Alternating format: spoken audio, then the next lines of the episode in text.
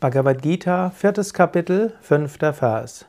Krishna sprach: Viele Geburten liegen hinter mir, genauso wie es bei dir der Fall ist, O Arjuna. Ich kenne sie alle, aber du kennst sie nicht.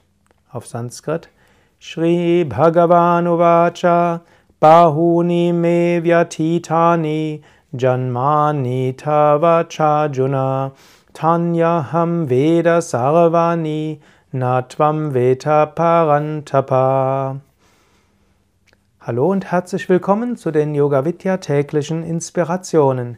Jeden Tag spreche ich momentan über die Bhagavad Gita. Ich rezitiere einen Vers aus der Bhagavad Gita auf Deutsch, manchmal auch auf Sanskrit und erzähle dazu ein paar meiner Gedanken.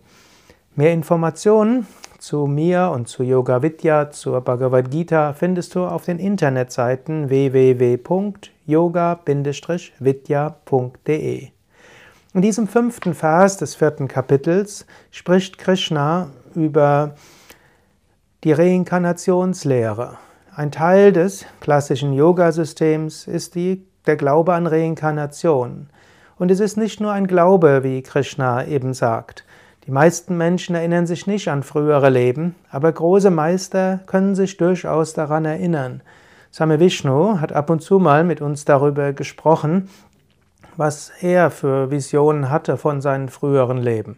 Und er wusste, was in seinen früheren Leben er vielleicht falsch gemacht hat und weshalb er dann in diesem Leben wiedergeboren musste. Und aus den Lektionen aus früheren Leben hat er dann Handlungs- Empfehlungen für dieses Leben gezogen. Auch wenn wir jetzt die früheren Geburten nicht kennen, dennoch, wir hatten frühere Geburten. Wir sind schon früher inkarniert worden. Es ist auch eine gute Sache, sich mal mit Reinkarnationslehren zu beschäftigen. Es gibt durchaus nicht nur große Meister, die sich an frühere Leben erinnern, sondern auch Kinder, auch Menschen in der Meditation, auch in der tiefen Entspannung. Es gibt die Reinkarnationstherapien und die Rückführungen.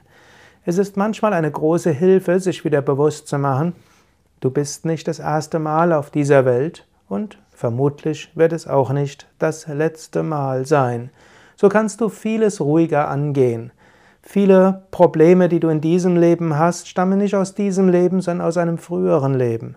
Und vieles, was du gerne erreichen willst, wirst du vielleicht nicht in diesem Leben erreichen, sondern im nächsten Leben.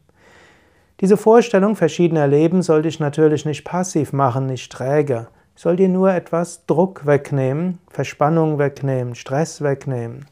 Yoga heißt auch Entspannung. Yoga heißt Engagement. Yoga heißt Entspannung.